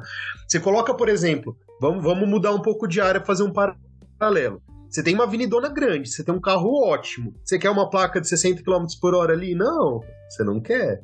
Mas você precisa? Você precisa para sua proteção como sociedade, às vezes não individual, mas como sociedade, sim. Então, quando você protege a sociedade, a gente está pensando na sociedade como um todo, a soma dos indivíduos, não eles em si. Então, eles em si podem perder um pouco em prol desse benefício da sociedade. E isso atrapalha um pouco. Então, muitas vezes ele vai querer comprar um medicamento, por exemplo, sem receita. Ele vai querer, porque para ele é interessante, cara. Eticamente é correto, assim, para a sociedade isso é bom? Não, não é. Se você tem, por exemplo, muitas farmácias dispensando antimicrobianos sem receita, você corre um risco de desenvolvimento de superbactérias ali, ou bactérias resistentes a medicamentos, como a gente já vê na realidade, tá? Ou seja, tem acontecido dispensação, né? E, e, e isso está prejudicando quem? Toda a sociedade. Porque você também é prejudicado. Você que age correto e você que não age correto. Os dois são. Então, para preservar toda a sociedade, você acaba tendo que entrar em, em assuntos e limitações ali do profissional que individualmente alguns indivíduos também não querem. Então isso tem briga com o farmacêutico, tem. Já vi, já vi discussões em relação a esse ponto, de querer que seja dispensado uma coisa que não está ali na receita. Isso eu já vi, inclusive, não só como fiscal, isso até como consumidor mesmo, né? Aliás, mais como consumidor, porque quando você está ali com, com o crachazinho, o pessoal ainda, né, tem um certo receio do que vai falar, mas quando, quando eu vou como cliente comum numa drogaria, por exemplo, comprar alguma coisa para mim, você vê absurdos da população que não entende o que seria necessário para a saúde dela, né? Isso é uma questão de, não vou falar nem só educação, uma questão social mesmo para todos. É, é, é, é até engraçado demais, mas é rir para não chorar às vezes. Sim. Caralho, já que você está falando aí com a gente, conta aí um pouquinho de como que é ser fiscalizado, como que foram as suas experiências de ser fiscalizado, já que você já trabalhou em diferentes lugares, diferentes drogarias. Você também, Chita, né? Porque você também já, já, já trabalhou. Fui fiscalizado, inclusive. Então, eu, eu, nunca tive grandes problemas com, com o CRF, nem com a vigilância sanitária, porque os lugares que eu, que eu trabalhei sempre foram bem, bem tranquilos. Mas é mais do que o, o Otávio falou é, mas ele fala, já chega, se apresenta. No meu caso aqui, a fiscal de Jundiaí é a Érica. um beijo, Érica. Só que assim, ela, ela chega, se apresenta, fala, ah, tá, tá, oi, tudo bom? Ah, tá, e tem aí o, seu, a, o seu. Nossa, tá meu, meu voz é horrível. O documento X, tem, tem algum documento tem que estar dentro do, da, da drogaria, na, na pasta de documentos, ou tem que estar na pasta e exposto à população. Você pode ver, a maioria das drogarias você vai, tem um, um, um, quadro assim, com um monte de, de, papel fixado. Ah, qual que é? Ah, preciso do, da certidão de regularidade. Ah, tá aqui, ó. Você vai lá, mostra pra ela que tá, tá no quadro. Ela fala, mas tem a, a, versão que tá no, no arquivado? Ah, tá aqui. Você vai lá dentro, com ela te acompanhando, pega o arquivo, acha lá o documento e mostra. Não é nada demais, é tipo, é cara crachá, como foi o, como que o Otávio falou. Tem tal coisa? Tenho, tá aqui, ó. Aí tal coisa? Tá, tá aqui. É uma coisa que eu preciso perguntar pro Otávio, que, que a galera fica muito puta às vezes. O CRF pode olhar o armário ou não? é, na verdade, CRF deve, né? Se você pegar, se você pegar, por exemplo, nas normas, a gente não fiscaliza nada que é só do ponto de vista sanitário. Quando precisa fazer uma inspeção, que eu vou ver uma coisa especificamente sanitária, a gente vai acompanhado da vigilância sanitária. A gente solicita uma inspeção em conjunto, porque eles vão ver itens que estão dentro do, da, da competência deles. Agora, assim, é, de quem que é a atividade privativa de dispensação de medicamento controlado? É do farmacêutico? Como que eu vou falar que eu vou fiscalizar um trabalho ético do farmacêutico e eu não vou ver a dispensação de controlado? Ah, eu não posso ver quantos tem no armário e eu não posso ver quantos tem no sistema para ver se a pessoa está dispensando sem receita. Peraí, esse não é o trabalho do farmacêutico. Eu não estou fiscalizando a ética do profissional farmacêutico. Eu não vou ah, pegar uma divergência e falar, não, vou lacrar esse armário. Isso é uma questão sanitária, tá? Eu não vou pegar e falar assim, não, agora vocês não dispensam mais. Ah, não, eu vou reter isso daqui e levar tá apreendido. O conselho não faz. O conselho fiscaliza o profissional. Só que o profissional, a atividade dele é dispensação de controlado. Então vai ver armário sim, vai ver sistema sim. E se não mostrar, impedimento à fiscalização. Aí já entra num nível criminal um pouco bem mais grave, né? Exatamente. Então, assim, eu já peguei uma, uma vez lá, eu estava na, na, na, outra rede. Acho que nem, nem era a Erika ainda, aqui em Juliana, era uma outra, era, era um fiscal, era um, um homem. Ah, posso ver o seu, o seu termolado? Ele pode. É, ah, eu não sei se esse, esse, esse pod é bem. É, só fazendo um parênteses aí, cara. Eu acho engraçado que eu falo muito, né? Ah, posso ver isso, né? Aí. Não, uma vez perguntaram, né? Falaram assim: ah, como assim, né? Pode? Não, é retórico, eu posso, eu só tô perguntando pra educação mesmo. Mas é verdade, uai. Ele pediu pra ver, acho que, dois, dois medicamentos no, no controlado no armário, bem quanto, tinha, no, quanto tinha no, no antigo livro que é o sistema, aí. Ah, tá aqui, ó, tá, tá. Bateu, bateu. Valeu, obrigado. Sim, sim. Assim, quando você trabalha certinho, você não tem por que ter algum medinho de fiscalização. Exato, exato. Tudo certo, não, tá aqui, ó. É, um, é, é, é, mais um cara que achar e bate papo do que falar, ah, meu Deus, puta aqui, vou responder, aqui fodeu, mano. Sim, e assim, ah, vamos supor que, sei lá, aconteceu uma irregularidade, ou porque passou, ou porque você desconhecia. Existe uma questão também é, na fiscalização, é, não só punitiva policial, mas uma questão educacional, né? Então, por exemplo, assim, às vezes tem normas menores ali que na sua rotina de trabalho vai acabar passando batido. E aí, isso numa inspeção, quando é pego, você é formalmente orientado. São mostradas as normas que, e como se, como se fazer aqui. Aí, numa próxima inspeção, a gente vai reolhar, né? O farmacêutico corrigiu aquela irregularidade, ou peraí, agora ele ciente da irregularidade está persistindo. Não estou falando que sempre vai ser uma orientação, tá? É, é, a questão de falar que desconhece uma norma é proibida até pela Constituição. Agora, cabe, por exemplo, assim, ah, manual, precisava ter atualizado, deu, esqueceu ele de atualizar. Cabe uma orientação e ele atualiza e na próxima já está atualizado, os funcionários estão retreinados. Não é muito mais vantajoso do que eu simplesmente punir o farmacêutico, ir para uma cobrança, porque ele esqueceu ali ou passou uns meses que, que não atualizou um manual. Sabe, isso é, isso é ponderado e a fiscalização ela tem sido muito orientativa nesses pontos. Agora, é uma, uma questão, tipo, ó, a geladeira tá passando um pouco aqui a temperatura. Aí você volta de novo, a temperatura geladeira tá piorando a temperatura. Aí você volta de novo, oh, tá muito fora a temperatura. Aí calma lá, ele já tá cientificado, ele sabe como funciona. Ele não pode alegar mais nada, ele tá descumprindo eticamente o trabalho dele ali, de manter os medicamentos conservados de maneira adequada, nesse exemplo específico. Então, assim, eu acho que existe até uma fiscalização mais orientativa do que punitiva, né? A questão da punição ela acaba recaindo mais diretamente quando a farmácia de fato não tem farmacêutico, ou você registra um que assim nasceu e não vai. Aí sim, um caráter um pouco mais punitivo, mas tendo um profissional, ele atuando dentro dos parâmetros gerais da ética, a fiscalização se torna mais mais na conversa, mais na, na educação dos profissionais. E eu, eu, particularmente, vejo isso como muito mais vantajoso, né? Pensando em saúde da população, é muito melhor você resolver o problema do que só querer ficar abrindo punições, né? Chegar para o pro profissional e falar assim: não, eu não vou te falar que norma que é, você tem que saber que norma que é. E aí você vai ser punido por uma coisa que você nem sabe. É complicado isso, porque eu estou querendo preservar a saúde da população, então eu quero mais é que você saiba e corrija mesmo. É, o que, o que acontece muito nessa parte de, de, de da documentação, por exemplo, aquele, no, no programa de resíduos sólidos ou alguma coisa na, nas grandes redes é que a gente não faz nada quase. A gente só, a gente só, a gente só envia um e-mail para o regulatório e falar, ó, venceu tal coisa. Aí tem que esperar o pessoal do regulatório mandar pra gente o arquivo.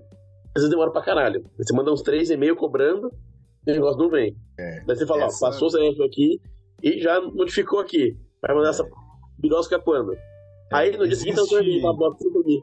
É, existe um comitê dentro dos conselhos, tá, que é o Comitê de Prerrogativas Profissionais. É, você está citando, por exemplo, ali uma rede, mas as suas atribuições como farmacêutico não se alteram.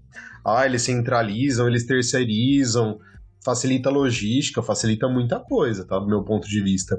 Mas as responsabilidades são as mesmas. Então, a partir do momento que você está cobrando e é uma coisa mais crítica, existem prerrogativas profissionais que estão sendo atingidas pela empresa e isso pode ser discutido judicialmente com o conselho, tá? Isso daí pode ser também, aí não é uma denúncia, é uma questão de, de, de comunicação de prerrogativas mesmo. O conselho às vezes pode até, inclusive, intervir, fazer né, um, uma conversa do que, que vem acontecendo ali na drogaria, por que, que vem acontecendo isso, porque o profissional farmacêutico está tentando regularizar uma coisa e existe um sistema maior ali por trás e isso é trabalhado internamente no conselho, não acompanho, não sei te falar exatamente como é, mas é um comitê de prerrogativas profissionais. É, que é bastante, quanto maior a rede, mais moroso alguns processos. nem sempre, nem sempre. Não, depende da, da, da do pessoal do relatório, como eles querem cooperar ou não, mas da, da, da região ali. E muitas vezes do próprio profissional, viu? Eu já fiz profissional entrar em sistema e falar assim: então me mostra os e-mails que você mandou cobrando. Não tinha nem. E o profissional, não, mas eu cobro, mas eu cobro, mas eu cobro, mas eu faço. Tá, não, então cadê? Aí. cadê os e-mails? Não tá fazendo, cara. Então esse aí, quando fez, regularizou assim, né? Em, em dias.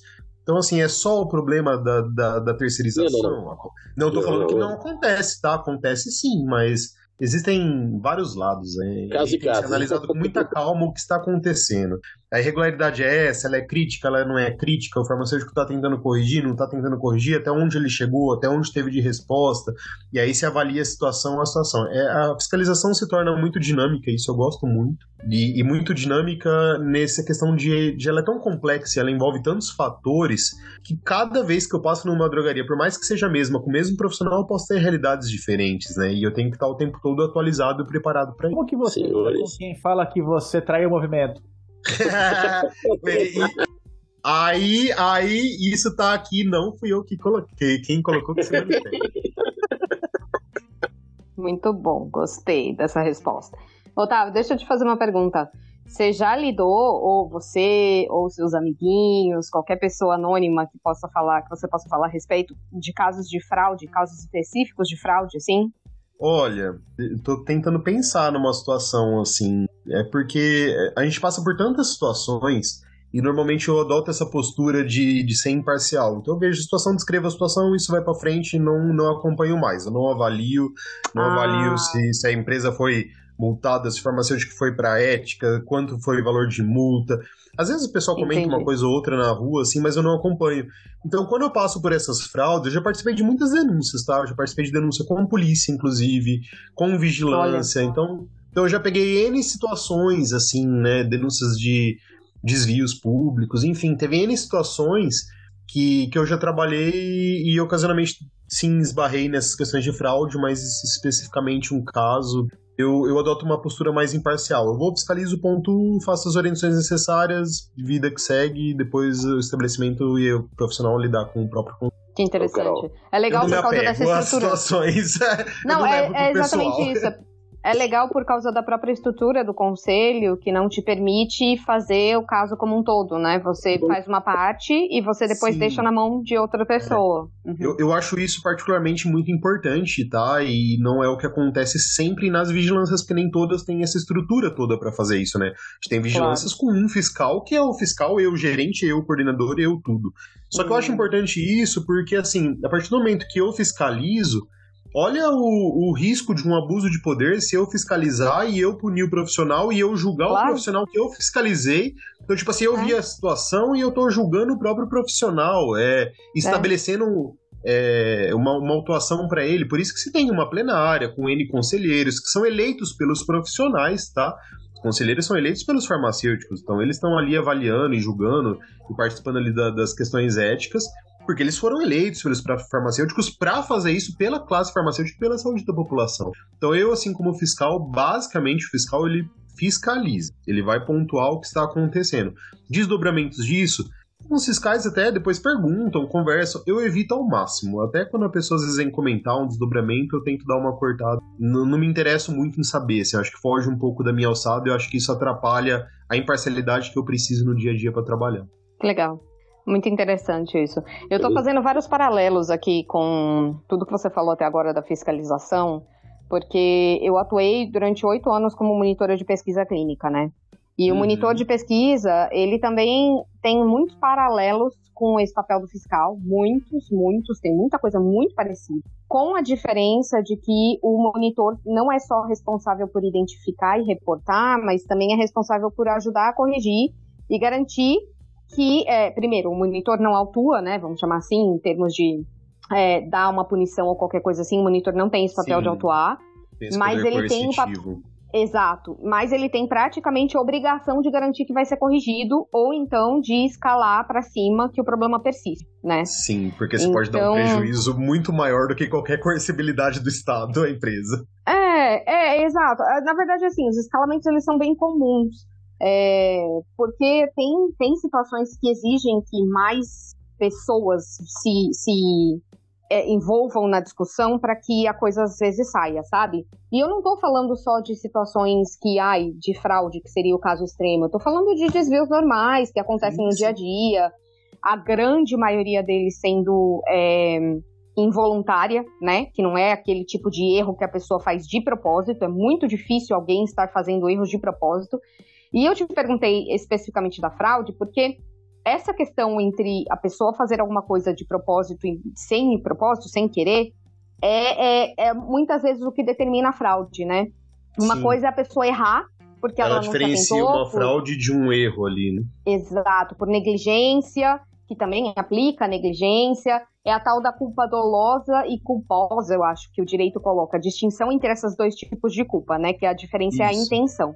E aí, quando você fala de fraude específico, pelo menos na pesquisa clínica, fraude é uma coisa muito difícil de se encontrar. Até porque, quando o fiscal, que no caso é um papel do monitor ali, identifica alguma discrepância, que tem um potencial de ser uma fraude ou qualquer coisa assim, é, ele nunca pode bater uma tela, assim como você está falando, que você é limitado ali no seu papel de fiscal e outras instâncias do CRF vão fazer as, as avaliações, averiguações, investigações. Acontece a mesma coisa com o monitor. Nenhum monitor bate uma tela e fala isso daqui é fraude, porque ele precisa invariavelmente de uma investigação em cima daquele determinado problema para definir se aquilo lá foi proposital ou não e se aquilo lá é uma fraude consequentemente, né? Então, é muito interessante assim entender essa, essas distinções e as diferentes atribuições que estão envolvidas ali no, numa, numa situação de fraude, porque é importante ter, ter essa, essa consciência, né, do que que de quão grave no caso, ou seja, da, da importância, das diferentes importâncias de. Ou, peraí, deixa eu ser mais clara. É importante trazer para a consciência essa questão que diferentes erros têm diferentes medidas, que é um pouco de tudo que você tem falado desde o começo. Uma coisa é, ah, eu encontrei a temperatura da geladeira oscilando. Eu falei sobre isso e na próxima vez esse problema estava resolvido. E aí outra coisa é o máximo do, do supra-sumo, que é a fraude, que é um erro intencional ali, proposital, né, feito para que feito para maquiar alguma coisa ou feito para enganar as pessoas. Enfim, É só Sim. isso, uma consideração. Uma consideração é, muito grande, no caso. Né? Eu, eu, achei isso bacana. E assim, é, lógico que durante as fiscalizações, como eu disse, a gente passa né, entre N situações o tempo todo. Ocasionalmente, existe até um julgamento subjetivo, uma percepção subjetiva, não um julgamento, uma percepção subjetiva se aquilo é um erro ou é uma fraude, tá? Mas isso é subjetivo e a fiscalização não é subjetiva, a fiscalização é objetiva. Então, na fiscalização, eu vou pontuar o que eu estou vendo. De fato é um erro, de fato é uma fraude, eu não vou trabalhar com esse tipo de achismo, né? E aí você tem até um, né, um respaldo até na Constituição, você pega ali no artigo 5 inciso talvez o item 55, não lembro de cabeça, da, da possibilidade da pessoa ter o contraditório e ampla defesa, inclusive em processos administrativos, não só judiciais. Claro. Então, se ela tem esse direito de apresentar, tipo, identifiquei um erro, ela tentou corrigir aquele erro antes, ou aquilo foi um, uma fraude, ela, se foi uma fraude, dificilmente ela vai conseguir esconder aquilo, tá? Dificilmente ela vai conseguir provas suficientes para mostrar que aquilo foi um, um erro, um descuido, principalmente em situações mais críticas. Por exemplo, ah, manipulei ali um medicamento, o insumo estava vencido. Peraí, você é obrigado a ter controles de validade dos insumos. Dá para ligar que foi só um erro? Cadê o seu resto do sistema de controles? Porque é uma situação um pouco mais crítica se entregar para uma, uma uma pessoa um medicamento é uma negligência, né? vencido. Né? Sim, sim, sim. Então, assim, é muito difícil se alegar que ah, foi um descuido, errei, ele tá vencido em 2021 e eu não vi. Opa, calma aí, né? Mas, como fiscal, eu só pontuo no termo. Essa avaliação depois, esse contraditório, essa ampla defesa, ele tem todo o direito, e eu sempre falo que a pessoa tem que colocar e expor seus direitos ali mesmo. E não adianta explicar pro fiscal, né? Tipo assim, ah, na hora ele, não, mas isso aconteceu porque isso e porque aquilo. Eu estou pontuando o que eu estou vendo. O que aconteceu ou não aconteceu é com o conselho, é comigo. Você não estou julgando o que está acontecendo. Eu estou pontuando o que, está, o que eu estou vendo que está acontecendo. Está acontecendo isso ou não está acontecendo isso que deveria acontecer. Ponto. Gostei muito do que você falou agora. Também lembra muito do meu trabalho como monitora. Porque isso já aconteceu também. Teve, eu, por um tempo, eu fui gerente de projeto de pesquisa clínica. E eu lembro uma vez que teve um relatório que chegou para eu corrigir, que a pessoa tinha colocado a opinião dela. Na minha opinião, uhum. esse centro era uma visita de qualificação, uma visita de seleção. Se, é. Basicamente é uma visita que define se a gente vai ou não trabalhar com aquele centro de pesquisa. Não era nem do Brasil.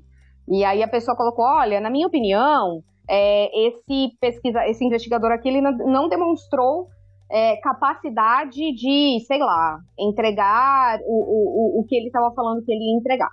E aí eu falei para ela, falei, vem cá, o, o, o fulano de tal, por acaso você. Que, que, evidências você viu durante a sua visita que te, te fizeram chegar a essa conclusão? Porque não é o que você achou de como a médica ou o médico estava vestido, né? O que você achou da, da pessoa, da presença da pessoa ali na sua frente. Então, tem tudo a ver com essa questão de. É o que você falou, da subjetividade e da objetividade. Então, o que, que foi o objetivo que você encontrou? Aí, no final das contas da conversa com a pessoa, tinha sido só a opinião dela, baseada no que ela achou da conversa Sim. com o médico ou a médica. Na minha opinião, falei, é muito cruel, né? Exato, exato, exato. Como é que você vai registrar a sua opinião aqui, né? Por mais que sejam documentos confidenciais, no meu caso, que não sejam processos administrativos, não é uma coisa pública. Falei, como é que você vai registrar isso aqui se você não, não teve evidências de, que suportam a sua, a sua, o, seu, sua opinião final, né? E, e, a outra questão também, que é interessante, é um pouco disso de, da, do entendimento de que se você chegou lá e não é para ter um desvio de temperatura numa geladeira, e você encontrou um desvio de temperatura numa geladeira, por mais que a pessoa te explique 25 vezes que foi, sei lá, queda de energia, que foi não sei o quê, que te dê mil justificativas, isso não faz com que o desvio de temperatura deixe de existir. Né? Exato. Né? Então, e, e não exime ela de ter parâmetros prévios estabelecidos ali num procedimento de como agir numa situação. Teve uma exato. queda de temperatura, qual a sua medida de contenção? Isso tem que estar previsto, exato. isso é uma obrigação do profissional. Então, e aí assim... vai, vai faltar um pouco da sua definição de ok, teve um desvio aqui, o que, que eles fizeram a respeito, né? Que é um segundo ponto. A primeira Sim. questão é, teve desvio ou não? Teve, ponto. O que, que você fez a respeito? É a segunda pergunta, é o, é o de, depois. Exatamente. Isso acontece assim... muito às vezes. Eu já vi muita gente confundir, eu já vi gente assim, até monitor de pesquisa confundir de fai, porque eles conseguiram justificar o desvio, o desvio deixou de existir. Não, tá Não, tá errado. o desvio, desvio tá lá e você responde ponto, por ele. Né? o desvio tá lá, você responde Exatamente. por ele. E, e, uma coisa não exime a outra, né? Lógico, você vai ver criticidade e tudo mais. Mas uma coisa que você colocou importante é o trabalho do farmacêutico fazendo uma autoinspeção. Os documentos de fiscalização, eles são públicos. E você recebe depois ali também quando é inspecionado no e-mail. Então, cabe ao farmacêutico fazer autoinspeções, isso existe até uma, uma certa obrigatoriedade em alguns pontos, alguns locais, e essa autoinspeção facilita muito, porque se você tem irregularidades que são ali é, um pouco, vamos colocar, eu, eu, acho difícil falar irregularidades menores, tá? mas de um menor risco à saúde da população, que no dia a dia pode estar passando, na autoinspeção você já vai corrigir, você não precisa esperar uma fiscalização com, correndo risco de, de ter que responder eticamente por isso, ou de uma vigilância já autuar seu estabelecimento ali de cara porque é uma infração sanitária, sendo que você poderia ter visto isso no seu dia a dia. Dessas autoinspeções que elas acontecem, né, como se falou ali na farmácia clínica, isso é muito comum em indústria também, algumas distribuidoras também, em drogarias também, ocasionalmente alguns profissionais fazem. Ela é muito importante, ela facilita muito porque a ideia da, da, fiscalização é justamente não deixar acontecer irregularidades éticas que vai prejudicar a população.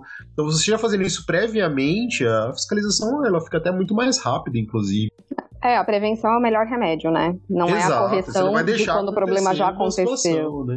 Exato. É aquela coisa, você fez uma autoinspeção ali e você deu uma olhada ali, por exemplo, como eu falei, nos insumos da manipulação, e você tem uma, uma medida de verificação ali que seja mensal, de, de insumos vencidos. Você não vai passar por uma situação de ter manipulado um insumo vencido. Você não, não, vai, não vai chegar a acontecer isso, né?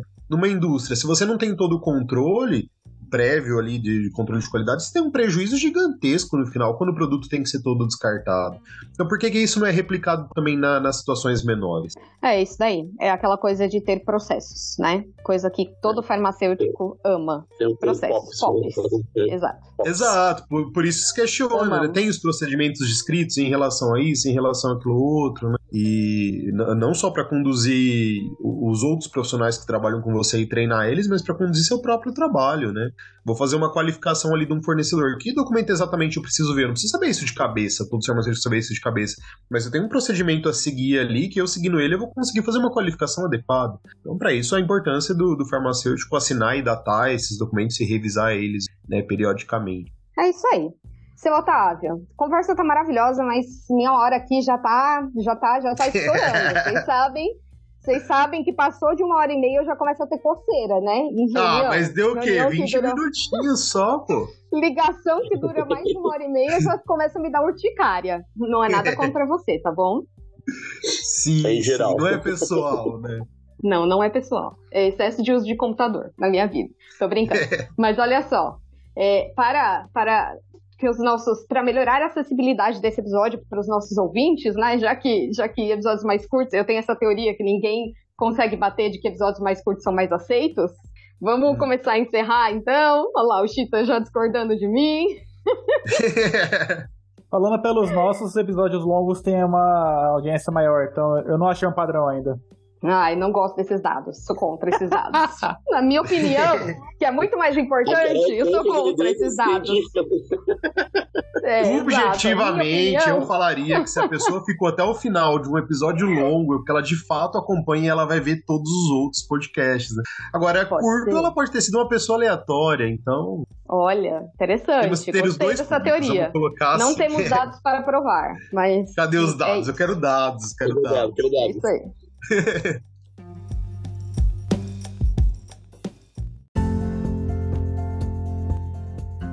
Senhor Otávio, é, muito obrigado pela sua presença. Muito bom te ver depois de um, uns bons aninhos. Não ia falar muito depois da faculdade, porque eu te encontrei uma vez enquanto o senhor trabalhava, eu também. Sim. E só lá no trabalho assim, viu? Você recordou te chamar. Eu falei. Ferro, eu vi é. seu nominho na lista ali e falei, manda chamar esse, eu quero conversar com esse daqui. Estava na indústria, viu? Não foi nem na drogaria, foi na indústria. Eu falei, como assim? Eu chego lá e falei, é, é, tal. Aí a pessoa assim, ficou olhando com uma cara assim, como assim? Eles se conhecem? Dá assim, é, é, deixou uma inveja para outras pessoas. então, muito obrigado por você compartilhar com a gente a sua trajetória e explicar é, o que, que o, o nosso querido Conselho de Farmácia faz e desmistificar um pouco, porque é, a gente luta muito geralmente falar mal do Conselho, mas é, a gente sabe que é, entre aspas, o mal necessário. É, e está lá para o nosso bem, né? Para o, a nossa segurança. E às vezes a gente não consegue ver isso. Só consegue Sim. ver o boleto que pesa bastante né, em relação ao nosso piso, só que aí o piso não é nosso, o piso é do sindicato, né? Não é o conselho que determina isso. Então, é uma coisa complicada. Mas é, obrigado vou, por contar. É, eu vou aproveitar então para encerrar é, colocando essa mensagem. Assim, a gente tem que tomar muito é, cuidado hoje em dia. Assim, a gente tem informação disponível, sabe? Todos os tem sites, tem e-mails, tem listas, grupos de WhatsApp. Você pode bater um telefone ali e receber uma orientação. Então, assim, eu acredito que críticas elas sempre são bem-vindas, sabe? Nenhum processo é infalível. Os processos podem ser melhorados, mas a gente tem que saber como criticar, né? Se eu estou criticando, seja sindicato, seja conselho, seja governo, tô falando isso de modo geral, assim, para a vida. Com que embasamento? Sabe, tô criticando para a pessoa certa, porque se for uma crítica para a pessoa certa, é maravilhoso, você pode corrigir processos, isso é ótimo. Mas você pode estar falando e falando e falando e falando críticas infundadas ou para a pessoa errada. Não adianta falar uma crítica para uma pessoa errada sabe, num órgão errado, ou querer que um órgão lute por uma coisa que não é dele. Os órgãos, eles têm, a gente segue, né, os princípios constitucionais ali, inclusive a legalidade, e a gente tem que fazer o que é dentro de cada competência de cada órgão, né? Então, existem limites e é importante a população conhecer esses limites. Eu acho que a população, no geral, a sociedade tem caminhado para isso. As pessoas estão com mais conhecimento, as denúncias estão vindo bem embasadas, eles sabem para quem denunciar. Existe uma parte da, da mídia que divulga isso e as pessoas procuram e replicam isso entre amigos. Isso é importante. Então, isso fica assim como mensagem, né? Assim, lute sempre pelo que você quer e pelo que você acha justo. Ah, não acho justo isso, não acho justo aquilo, isso tá errado vá atrás corrigir, sabe? Não tem problema ter crítica, mas faça a crítica certa para a pessoa certa ali no, no, momento certo, com embasamento do, do porquê você está tirando isso. Você não está tirando da cabeça de uma fake news que você viu no WhatsApp. Você está tirando porque você viu um dado ali publicado que não está de acordo. Então, isso eu acho muito importante. E se vocês se interessaram, gostaram do trabalho, quiser conhecer mais, aí tem. Me achem na, na, nas redes sociais, eu tiro outras dúvidas também, a gente conversa um pouco mais. Tem veteranos nossos também dentro do conselho como fiscais, não sou só, só eu da faculdade, viu? A gente tem quatro fiscais ali da faculdade. Então, você faz a faculdade FCFRP ali, venha também. Se você também não faz, também venha, vai ser muito bem-vindo. A gente sempre está querendo bons fiscais aí prestando concurso, com, com esse ânimo de, de fato, corrigir a questão ética profissional, elevando o conceito da, da profissão e protegendo a questão da saúde da população. Muito bem, obrigada, bem, senhor Otávio. É, e com isso, e com isso continuamos esse encerramento aqui, né? Muito obrigada pela sua participação, Otávio. Foi, foi muito esclarecedor. Ah, eu que agradeço. Estamos é. desde 2021 tentando, né? Mas ah. agora sim. É verdade. Sempre tem, sempre tem essas curiosidades de, de bastidor, né? E é isso. É, assim, caso quem esteja ouvindo a gente aqui agora, caso vocês tenham ficado com alguma dúvida, caso vocês queiram algum outro episódio com o Otávio com outras perguntas, falem aqui com a gente que a gente faz essa intermediação para vocês. E muito obrigada para os que estão até agora aqui escutando a gente. Otávio, valeu, muito obrigado pela sua presença aqui. Como dito anteriormente, desde 2021 estava brigando Brigando não, é. Tava pleiteando essa. Pleiteando. Esse, episódio. Agradeço ao CRF por liberar essa, essa gravação. Cara, de fato, tinha muita coisa que eu não sabia do CRF, que, como funcionava. Foi bem esclarecedor. É, a sua, a sua, o seu fechamento aí foi fantástico, realmente. Tem que saber para quem, pra quem reclamar e como reclamar, claro, não é só ficar gritando que não leva nada. E ele aqui é só manda um abraço pra Érica. Espero vê-la em breve, alguma madrugada por aí, de, de manhãzinha, saindo da farmácia. Fiscaliza eu! Tá vendo quem chama nada, fiscal? Esse daí que chama fiscal. tem café, lá tem café. Muito bom, é isso aí, gente. Muito obrigada. Valeu. Eu que agradeço, um beijo é para todos. Beijo. Tá falando, chama, parando a gravação em 3, 2, 1.